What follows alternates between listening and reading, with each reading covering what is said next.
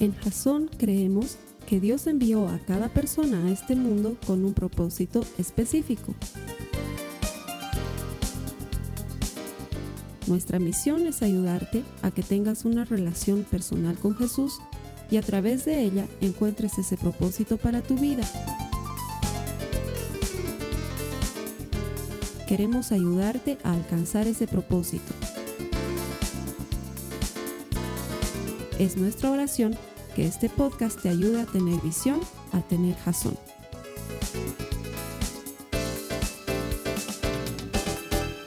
¿Cómo estás? Bienvenido a Jazón. Gracias por conectarte con nosotros. Como todas las semanas es un privilegio recibirte en nuestra iglesia y compartir contigo la palabra de Dios. Hoy en un servicio especial y diferente estamos celebrando la Navidad, el nacimiento de Jesucristo, y te damos la bienvenida. Gracias por conectarte. Digo diferente porque esta vez no estamos en la iglesia, eh, esta vez estás en mi casa, en el living de mi casa, y aquí es donde vamos a compartir la palabra de Dios. Pero quiero agradecerte especialmente el que te tomas un tiempo para conectarte con nosotros, para buscar a Dios, que eso es lo más importante y es la razón, estoy seguro, por la cual te has conectado y sobre todo para que tengamos comunión en esta época tan especial y tan importante. Gracias por conectarte, bienvenido. Todas las semanas compartimos la palabra de Dios, aquí creemos que todo el que encuentra a Dios encuentra vida y nuestro deseo, nuestra oración es que encuentres vida, que encuentres esperanza y que encuentres propósito por medio de la eterna palabra de Dios. Si podemos ayudarte a encontrar el propósito de Dios en tu vida, nos vamos a dar por satisfechos. Esa es la razón por la cual trabajamos arduamente compartiendo el Evangelio. Así que gracias por estar reunido con nosotros. Bienvenido. Hemos estado compartiendo las últimas tres semanas y esta la cuarta, una serie que se llama Villancicos. En esta serie hemos tomado algunas, algunos cantos populares, tradicionales de la época de Navidad y a partir de ellos hemos encontrado la enseñanza bíblica que nos permite encontrar el propósito de Dios y que nos permite encontrar su mensaje especial, sobre todo en esta época de Navidad. Y como te he estado compartiendo las semanas anteriores, aquí en Jasón nosotros celebramos la Navidad y creemos que la razón de la celebración es Jesucristo. Él es el motivo central de la Navidad y por eso celebramos Navidad. Celebramos que Él vino al mundo, que habitó entre nosotros y que por medio de su sacrificio en la cruz del Calvario, tú y yo hoy tenemos la oportunidad de estar en relación correcta con el Padre, de relacionarnos correctamente con Él, pero sobre todo tenemos entrada al trono de la gracia. ¿Eso qué quiere decir? Que tú y yo, al creer en Jesucristo, tenemos vida eterna.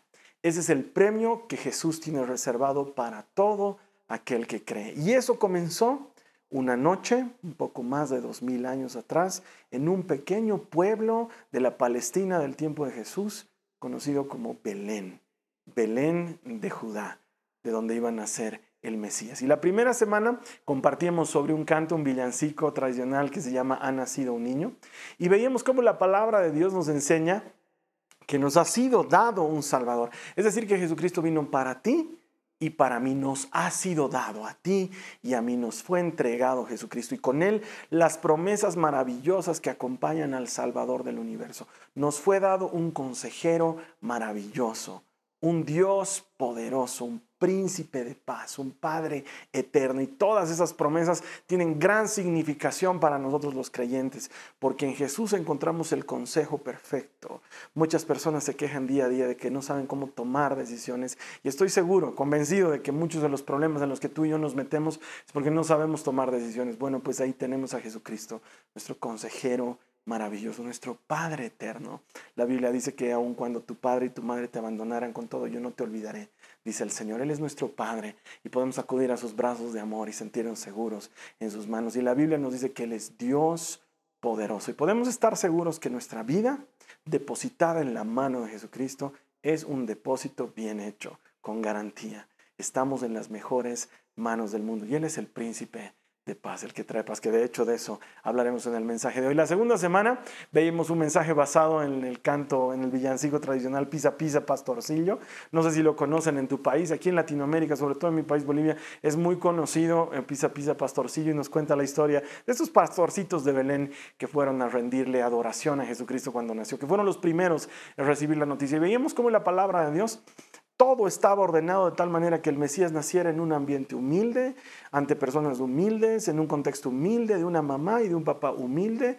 Y los primeros en, recibir la buena noticia fueron pastores, gente muy humilde. Y luego nos preguntábamos, ¿estaríamos tú y yo invitados a recibir esta, esta buena noticia si fuéramos nosotros los participantes de esa época y en ese momento? Y quizás quedaríamos por fuera si tenemos en lugar de tener una relación con Dios, un conocimiento de Dios. Y lo que necesitamos es relacionarnos con Él. Eso lo veíamos la segunda semana. Y la semana pasada veíamos uno de mis villancicos favoritos que dice, llegaron ya los reyes y nos cuenta la historia de esos tres sabios. La Biblia utiliza la palabra magos que llegaron de muy lejos, dice, para adorar al Señor. Y vemos el significado poderoso de la sabiduría de estos hombres al no darse por vencidos, al estar dispuestos a pagar cualquier precio por encontrar al Mesías y al encontrarle a Él y adorarlo extravagantemente, al darle lo mejor que habían traído. Ese contexto de la Nochebuena nos ayuda a entender que nosotros le podemos dar adoración extravagante. ¿Qué le regalarías a Jesús? Es la forma en la que terminábamos nuestro mensaje la semana pasada. Y hoy quise terminar la serie Villancicos con uno de los cantos, uno de los villancicos más conocidos de la historia probablemente. Lo has debido cantar, lo has debido escuchar, ha sido traducido a casi todos los idiomas, me imagino lo he escuchado en muchos idiomas y en muchas versiones. Es ese villancico que dice, Noche de paz, noche de amor. Es un villancico hermoso y bueno, realmente hasta su melodía transmite eso de quietud y de una noche tranquila. Pero yo quiero que entremos a lo profundo de lo que significa esa palabra paz. Cuando decimos noche de paz en ese canto nos estamos refiriendo, claro, al nacimiento del Mesías en Belén. Esa noche, mientras el mundo entero ha debido estarse conmoviendo en los lugares espirituales, en lo natural parecía una noche cualquiera, una noche como otras. Tranquila, si bien había un censo en Belén, razón por la cual María y José se trasladaron hasta, hasta su ciudad natal para ser censados, recordemos que ambos José y María son descendientes de la tribu de Judá, descendientes del rey David. Y de ahí viene el linaje del Mesías. Es una cosa muy importante. Ellos fueron a su natal Belén para ser censados, pero María, la pobre, estaba ya muy gordita, ya no podía aguantar el trajín y el viaje, y esa noche dio a luz. No sabemos cuándo fue, te lo he repetido varias veces, no tenemos idea si sucedió entre el 24 y el 25 de diciembre o sucedió en otra época del año, pero lo que celebramos es el nacimiento de Jesucristo. Y esa noche de paz, esa noche de amor, el cielo vino a la tierra. El cielo irrumpió en nuestra naturalidad y algo que parecía una noche normal y cotidiana transformó en la noche que cambiaría la historia de la humanidad para siempre. Lo digo con mucho respeto a todos aquellos que no creen lo que nosotros creemos, pero la historia de la humanidad fue dividida en antes de Cristo y después de Cristo. Y eso sucedió una noche de Navidad, quién sabe en qué fecha, en Belén de Judá. Esa noche fue una noche de paz. Desde el día siguiente no sería día de paz, porque desde que Herodes se enteró que Jesús nació, y esto, se lo enteró por, por boca de los sabios que, que vimos la semana pasada, él mandó matar todos los niños varones menores de dos años para asegurarse que el Mesías sea muerto.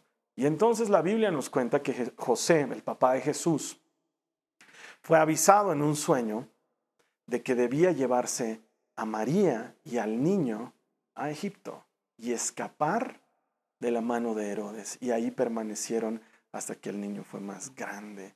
Eso nos lo cuenta la Biblia. Y entonces esa noche de paz inmediatamente se transformó en noche de persecución y una noche difícil para, para José, para María y obviamente para Jesús. Pero nosotros cantamos este canto hermoso, noche de paz, noche de amor. Y contiene una palabra que quizás para ti y para mí tenga una definición muy tácita, muy, no sé cómo decirla, muy obvia y muy simple.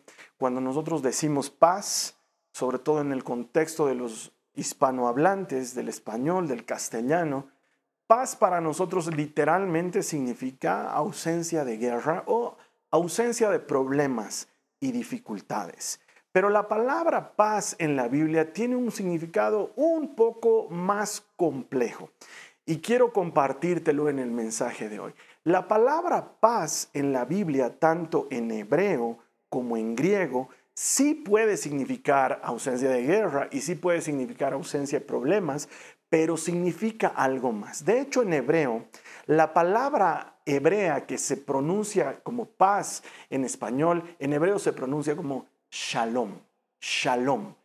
Y quiere decir paz, obviamente, pero tiene un significado un poco más complejo.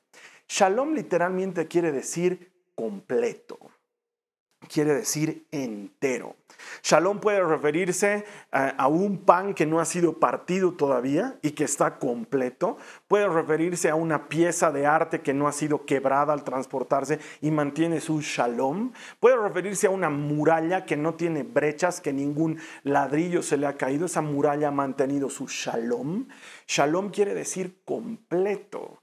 No solamente ausencia de problemas, sino que está entero, está completo. No ausencia de la rajadura en el muro solamente, sino que el muro está completo, está entero. Eso es lo que quiere decir la palabra shalom. Y la palabra shalom es aplicada en el hebreo original a muchas cuestiones de la vida cotidiana. Por ejemplo, si una pareja se pelea, hombre y mujer, esposo y esposa se pelean, lo que necesitan es recuperar su shalom. Shalom significa paz, nosotros sabemos, pero esa paz significaría no solamente que se abuenen, sino que se restituyan, se restauren el uno al otro. Dos enemigos que se han enfrentado por mucho tiempo necesitan shalom.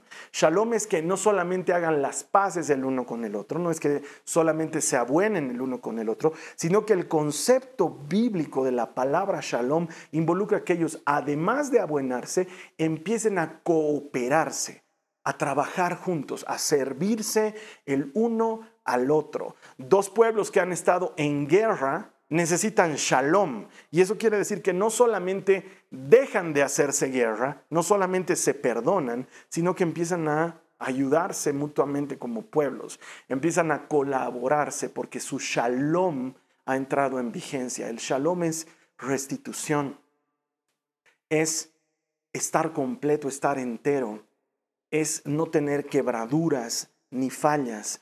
El shalom es devolver la ofensa. Si, una persona eh, involuntariamente le hacía daño al otro, por ejemplo, te pongo un ejemplo, las ovejas de, una persona se entraron a comer el pasto de otra persona y dañaron sus sembradíos. Entonces el shalom de ambos está quebrado. Esta persona dueña de las ovejas tiene que restituir lo que ha sido lastimado, dañado y entonces el shalom se restituye, la, eh, no, sé, cómo decirlo en español, pero la completitud, no sé cómo decirlo, la totalidad, perdón por mi mal español y vivo de hablar en público, eh, eso es el shalom, es estar entero, es estar completo.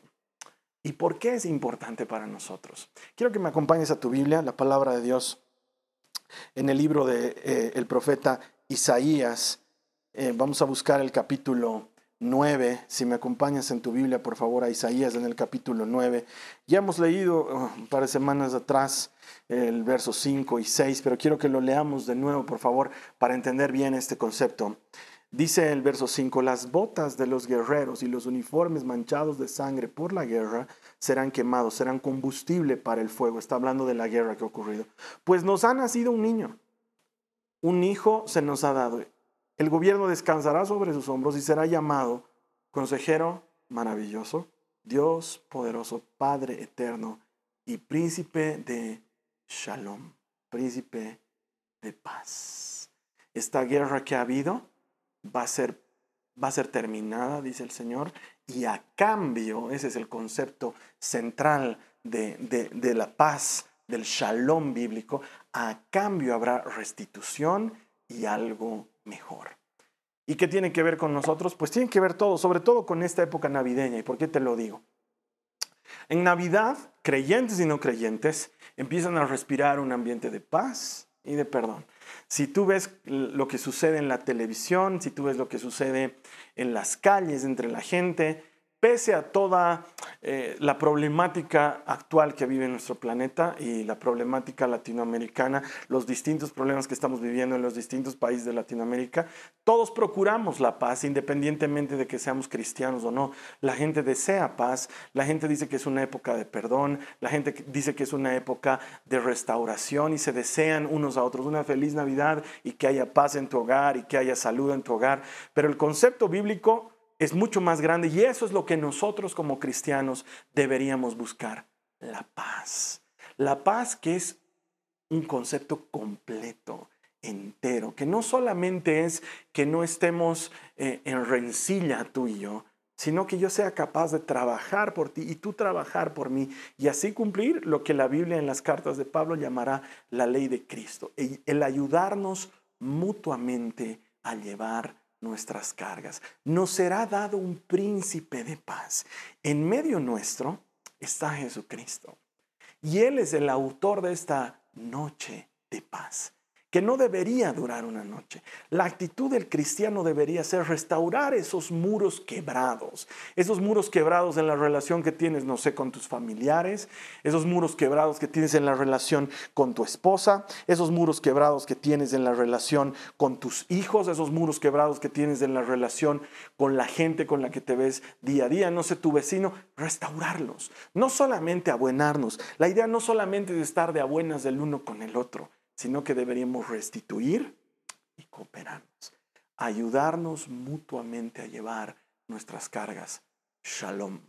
Esa palabra nos está invitando a que esa noche de paz se transforme en una vida de paz. Luego recuerdas las palabras de Jesucristo, que predicándole a la gente les dice, bienaventurados los pacificadores. Es decir, los que siembran la paz, los que procuran la paz, los que llevan shalom. Ese shalom está involucrando, tú ya sabes, cosas más grandes, algo completo. Bienaventurados los que llevan eso completo, bienestar completo, colaboración completa, serán llamados hijos de Dios, dice Jesús.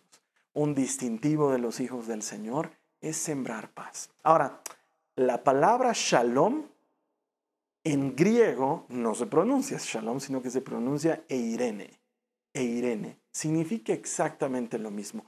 No reduce su concepto, sino que lo mantiene. Ese concepto de estar completo, de estar entero, de restituir, de hacer algo íntegro, la palabra eirene lo mantiene. Y si bien Jesús hablaba y enseñaba en arameo, que es una lengua, vamos a decir así, prima hermana del hebreo, los evangelios y el Nuevo Testamento han sido escritos en griego y es ahí donde la palabra eirene juega un papel fundamental porque sigue diciéndonos exactamente lo mismo, que lo que había sido quebrado necesita ser restaurado para que esté completo. Ese es el verdadero sentido de la paz. Y te voy a pedir que me acompañes a otra cita bíblica en la palabra de Dios. Si podemos buscar, por favor, lo que está en Efesios, del capítulo 2, los versos 14 al 18. Efesios capítulo 2, los versos 14 al 18. Dice la palabra de Dios. Mira cuántas veces utiliza la palabra, la palabra eirene. Dice, pues Cristo mismo nos ha traído eirene, la paz. Él unió a judíos y a gentiles en un solo pueblo, cuando por medio de su cuerpo en la cruz derribó el muro de hostilidad que nos separaba. Lo logró al poner fin al sistema de leyes y mandamientos y ordenanzas. Hizo Eirene, hizo la paz entre judíos y gentiles al crear de los dos grupos un nuevo pueblo. Te das cuenta que no solo es abuenarlos, sino que es hacer algo completo Cristo reconcilió a ambos grupos con Dios en un solo cuerpo por medio de su muerte en la cruz. Y la hostilidad que había entre nosotros quedó destruida. Y sigue diciendo, Cristo les trajo la buena noticia de Eirene, de paz, tanto a ustedes, los gentiles, que estaban lejos de él, como a los judíos, que estaban cerca. Ahora todos podemos tener acceso al Padre por medio del mismo Espíritu Santo gracias a lo que Cristo hizo por nosotros. E Irene, Cristo lo hizo completo. En este contexto, Pablo nos está contando cómo había una separación natural y obvia a causa de las tradiciones de la época entre judíos y gentiles. Si alguna vez te lo he comentado, los judíos no se relacionaban con otras personas, no se conectaban con otras personas que no fuesen judíos. Es más, para ellos, entrar en la casa de un gentil era hacerse ceremonialmente impuro. Entonces, no compartían con gentiles, no iban a la casa de gentiles, no se relacionaban con ellos, prácticamente ni cruzaban palabra cuando se cruzaban unos con otros. Trataban de mantener cierta distancia.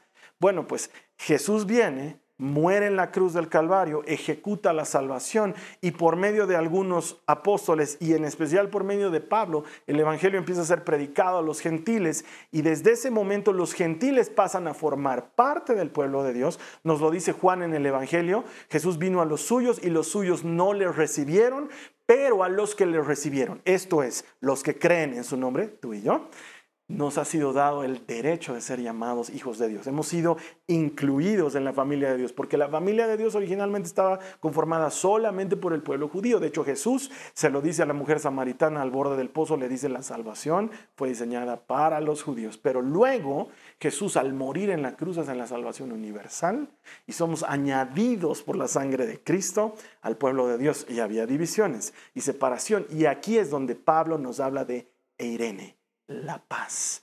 Jesús es nuestra paz. Esa noche de paz que cantamos, había nacido la paz para el mundo, el reconciliador. Y eso quiero explicártelo muy bien. Primero, al morir Jesús en la cruz, reconcilió al hombre, a ti y a mí, a todos los que creemos en su nombre y reconocemos la necesidad de un Salvador porque necesitamos perdón de nuestros pecados, a todos nosotros nos reconcilió con Dios. El pecado nos había apartado de Dios, nos había separado de Dios, había una brecha entre Dios y nosotros. No que Dios no quería acercarse al hombre, sino que el hombre había decidido alejarse de Dios, como sucede en muchas cosas hoy en día.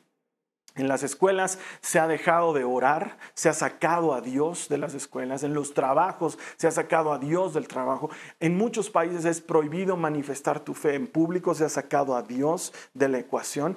Eso mismo es figura del pecado. El pecado nos había apartado de Dios. No que Dios se había ido, sino que nosotros nos habíamos apartado de Dios. Pero entonces viene Jesucristo, Emmanuel, Dios con nosotros. Y nosotros que en otro tiempo habíamos estado alejados por nuestros pecados, hemos sido hechos cercanos por la sangre de Cristo. Y Jesús viene y restituye nuestra relación con Dios, nos pone en relación correcta con Él. Por eso Cristo es nuestra paz, nuestro príncipe de paz, porque no solo nos abuena con Dios, sino que hace que la ecuación esté completa, que otra vez estemos en Él. Dios en nosotros y nosotros en Dios. No es que caminamos lado a lado con Dios, es que Él está en nosotros por medio de su Espíritu Santo. Cristo ha hecho posible esto en la cruz del Calvario. No solamente nos hemos abuenado con Dios, sino que hemos restaurado la relación con Dios. Shalom e Irene. Cristo es nuestra paz. Y luego, por medio del sacrificio de Jesús, judíos y gentiles que en otro tiempo estábamos alejados por promesas, por cultura, por religión, por las maneras en las que vivíamos, hemos sido acercados y hemos sido acreedores de la misma promesa, las mismas promesas que eran para Abraham y su descendencia son las mismas promesas que disfrutamos los gentiles, los no judíos, los que hemos venido a ser miembros, parte del cuerpo de Cristo y del pueblo santo y de la nación escogida, no por haber nacido del linaje de Abraham, sino por la fe en Cristo, que esa fe nos hace hijos de Abraham. Y tanto judíos como creyentes, todos somos hijos de Abraham porque Jesús lo hizo e Irene, lo hizo completo, lo hizo perfecto sin mancha, sin falla, sin quebradura, sin arruga. Por eso decimos que Cristo es nuestra paz. Y nosotros estamos llamados a hacer eso mismo que Cristo hizo por nosotros en la cruz del Calvario. Nos puso en correcta relación con Dios y nos puso en correcta relación con el pueblo de Dios. Tú y yo estamos llamados no solo en la noche de paz, pero a partir de la noche de paz, porque Jesús nació ayudar a otros a acercarse a Cristo, a estar en relación correcta con Dios. Esto no es una serie de mandamientos y cosas que hacer. es reconocer que necesitamos un Salvador. Es reconocer que por nuestra propia cuenta no podemos solucionar los problemas de nuestra vida. Ponernos en relación correcta con Dios, ayudar a otros a ponerse en relación correcta con Dios y luego nosotros ponernos en relación correcta unos con otros. ¿Por qué? Porque el precio ya fue saldado, la cuenta ya fue pagada. Cristo es nuestra paz, nuestro Eirene, nuestro Shalom completo, entero, perfecto. Te voy a pedir que me acompañes una última cita antes de que terminemos el mensaje de hoy. Esta se encuentra en Colosenses, en el capítulo 1, los versos 19 al 20. Si me acompañas en tu Biblia, Colosenses capítulo 1, 19 y 20, dice la palabra del Señor. Pues a Dios, en toda su plenitud, le agradó vivir en Cristo. Y por medio de él, mira lo que dice la palabra, Dios reconcilió consigo todas las cosas. Irene. Hizo la paz con todo lo que existe en el cielo y la tierra por medio de la sangre de Cristo en la cruz. Paz e Irene. No solamente es que Dios se ha abuenado con nosotros, sino que por medio de lo que Cristo hizo en la cruz del Calvario, Dios se ha reconciliado y lo ha hecho todo otra vez nuevo y completo. Eso es lo que Jesús ejecutó para ti y para mí en la cruz del Calvario. Por eso, dos mil años después, seguimos celebrando su nacimiento. Y cantamos noche de paz y noche de amor y lo hacemos con alegría, porque sabemos que Cristo es nuestra paz que estábamos alejados de Dios, que no teníamos participación tú y yo en esa cena especial, que no había un campo para nosotros en esa mesa, porque nosotros mismos al pecar habíamos renunciado a nuestra invitación, pero Cristo, al morir en la cruz del Calvario, restituyó, restauró, devolvió lo que faltaba, completó lo que estaba incompleto, hizo perfecto lo que era imperfecto y nos permitió a ti y a mí sentarnos a la mesa no porque somos buenos, al contrario, porque no somos buenos, pero porque reconocemos que necesitamos de un Salvador. El no reconocer que necesitamos de un Salvador nos excluiría de la mesa del Señor. Pero cuando tú y yo entendemos que hemos pecado y que necesitamos perdón y gracia, entonces entendemos que tú y yo no podemos completarlo solos y ahí viene Jesús, el príncipe de paz, quien restituyó en sí mismo y por su sacrificio la relación que estaba quebrada con Dios y nos dio paso a sentarnos en la mesa y a disfrutar del banquete. No sé cómo celebran la Navidad ahí en el país donde tú vives. Aquí en, mi país, en Bolivia, nosotros la Nochebuena, el 24, nos juntamos entre familiares eh, los más cercanos y preparamos, sé que en otros países preparan comidas especiales. Aquí en Bolivia una de las comidas más especiales es la picana, es una especie de sopa que incluye varios tipos de carnes. Eh, en algunas casas es un poco picante, en otras no. Y bueno, eso eh, lo, comemos juntos en familia, esperamos las 12 de la noche, que hacen al 25 de diciembre, nos abrazamos, nos felicitamos y esa noche celebramos el nacimiento de Jesús. No lo hacen todas las familias, estoy consciente de ello.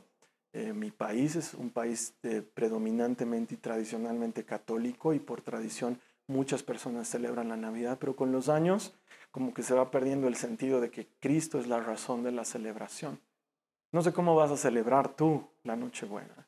Eh, tal vez sea con una comida deliciosa, tal vez no sea con comida, tal vez sea ayudando a alguien más, asistiendo a algún necesitado, a algún enfermo, no tengo idea.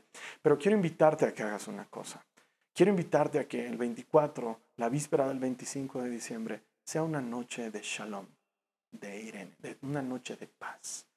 No una noche de ausencia de guerra, no una noche de ausencia de problemas, una noche en la que todo esté completo, en la que restituyamos, en la que restauremos, en la que le devolvamos el shalom a la gente en la que le demos el shalom a nuestro ser querido, a nuestro vecino, e incluso que le llevemos de Irene ese shalom al que no tiene, al que necesita. Que hagamos de Jesús otra vez el centro de la celebración. Él es el motivo.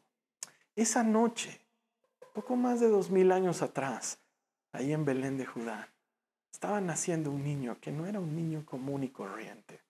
Estaba naciendo el hombre que iba a ponernos en relación correcta con Dios. Dios mismo se estaba haciendo hombre para que nuestra naturaleza dañada se restituya con su presencia divina. Y por medio de Cristo hemos alcanzado paz con Dios. Por eso cantamos Noche de Paz, porque estamos en paz con Dios. ¿Por qué no te pones en paz con el Señor en esta noche de Navidad? Te pones a cuentas con Él, le pides perdón de tus pecados, le entregas tus faltas y errores y le dejas restaurar, restituir tu vida y tu relación con Él. Créeme que es muy sencillo. Solamente necesitas hablar con Él como hablas con un amigo y decirle, Señor Jesús, necesito ser perdonado. Necesito ser aceptado. Mira, Él tiene un lugar para ti en su mesa. Él está esperando que tú decidas aceptar su invitación. Entonces, por el lado de Él, te aseguro que el shalom está listo. Tú y yo somos los que necesitamos completar nuestro shalom. Este es un buen momento. ¿Y por qué? Porque la época de Navidad como que nos predispone a eso. De hecho, y te lo decía al principio del mensaje, la gente está con ese ambiente de paz y de perdón y de reconciliación y de amor. Y todo eso comenzó con el único que es paz con el único que es perdón, con el único que es reconciliación, con el único que es amor. Su nombre es Jesucristo, que nació en un humilde pesebre, una noche en Belén de Judá. Así que, para terminar el mensaje y para terminar esta serie de villancicos, quiero invitarte a que ahí donde te encuentres, en el lugar en el que estés, hagas una oración conmigo. En esta oración le vamos a pedir al Señor que su shalom, su paz, se haga completa en nosotros, como el concepto bíblico. Eh, entendiendo que la paz es algo por lo que uno trabaja, algo en lo que uno invierte de sí mismo. Y luego le vamos a pedir al, Señor que nos ayude a llevar ese shalom a otros. Pero un shalom real. Más allá de un nos abuenaremos, trabajaremos juntos, nos ayudaremos a llevar nuestras cargas mutuamente. Eso es lo que vamos a decir en la oración. Si tú estás de acuerdo, si tú sientes que esto es lo que quieres decirle al Señor, entonces yo te invito que ahí donde te encuentres, en tu casa, en tu oficina, en tu, en tu celular, en tu tablet, no sé dónde estás viendo este servicio en este momento. Tal vez ni siquiera lo estás viendo en Navidad, tal vez lo estás viendo en otro momento. Quiero decirte que la Navidad no es el único momento para estar en paz con Dios, sino que con la Navidad Jesús nos trajo paz. Así que en el momento en el que te encuentres, ahora, te voy a invitar a que cierres tus ojos y hagas esta oración conmigo. Dile a Jesús, Señor Jesús, yo te doy muchas gracias por haber nacido en ese pequeño pesebre en Belén de Judá. Gracias Señor Jesús por haber escogido cerrar la brecha que había entre tú y nosotros haciéndote uno como nosotros, en nuestra pequeñez y nuestra miseria, acercando al cielo a la tierra y habitando Dios con nosotros. Gracias. Señor, reconozco que he pecado, que por mi cuenta no puedo hacer las cosas bien, que ni siquiera puedo tener paz. Y a veces, Señor, entiendo la paz como ausencia de problemas, pero ahora sé que la paz un estado completo de bienestar, un estado de restitución y restauración sin quiebres, sin manchas. Jesús, te pido, restaurame, dame shalom, dame paz, sé tú mi paz, Jesús. Renueva lo que hay en mí Restaurame de dentro afuera. Transfórmame y vivifícame. Y ayúdame, Señor, a trabajar por esa paz. Que la gente me conozca porque llevo paz en lugar de conflicto. Porque coopero en lugar de hacer que todo gire alrededor mío. Porque sirvo en lugar de esperar a ser servido.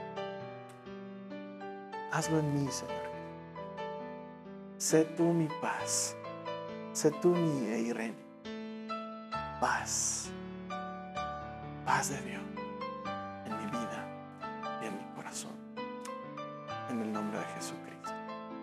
Amén. Si tú has hecho esta oración, la Biblia promete que Él escucha, Él está atento a nuestras palabras y Él ha escuchado lo que acabas de decirle. Así que Él ha tomado en serio estas palabras y las va a hacer realidad en tu. Hemos llegado al final de este servicio y te agradezco por conectarte con nosotros. En una semana recibimos del año nuevo, el 2018. Regálale el primer minuto de tu vida a Jesús. Antes de abrazar a nadie, antes de felicitar a nadie, antes de recibir el año nuevo con alegría, ese primer minuto del 2018 dáselo a Jesucristo porque nosotros, los cristianos, le entregamos a Dios lo primero y lo mejor. Le entregamos nuestras primicias. Así que de aquí a una semana, entrégale tu primer minuto a Jesús, que tu primer abrazo sea con Él, que tu primer apretón sea con Él y que el Señor te regale un maravilloso 2018, lleno de su presencia sobre todo, porque donde Dios está, todo lo demás y lo malo tiene que salir. Y cuando Dios viene, con Él viene todas las cosas buenas que Él ha preparado para nosotros de antemano. Así que te deseo un feliz 2018 y te deseo una noche maravillosa de Navidad con los tuyos. Que el Señor sane tu corazón en lo que se necesita. Y aquí en Jasón nos vamos a encontrar el próximo año cuando todos juntos estemos celebrando que todo el que encuentra a Dios encuentra. Te veo aquí Esta ha sido una producción de Jason Cristianos con Propósito. Para mayor información sobre nuestra iglesia o sobre el propósito de Dios para tu vida, visita nuestro sitio web www.jason.info. Allí encontrarás muchos recursos para animarte en tu relación con Dios, enseñanzas, nuestro blog, prédicas y mucho más. Te lo deletreamos www.jazon.info on.info. También puedes visitarnos en nuestro sitio en Facebook www.facebook.com barra Que Dios te bendiga abundantemente. Muchas gracias.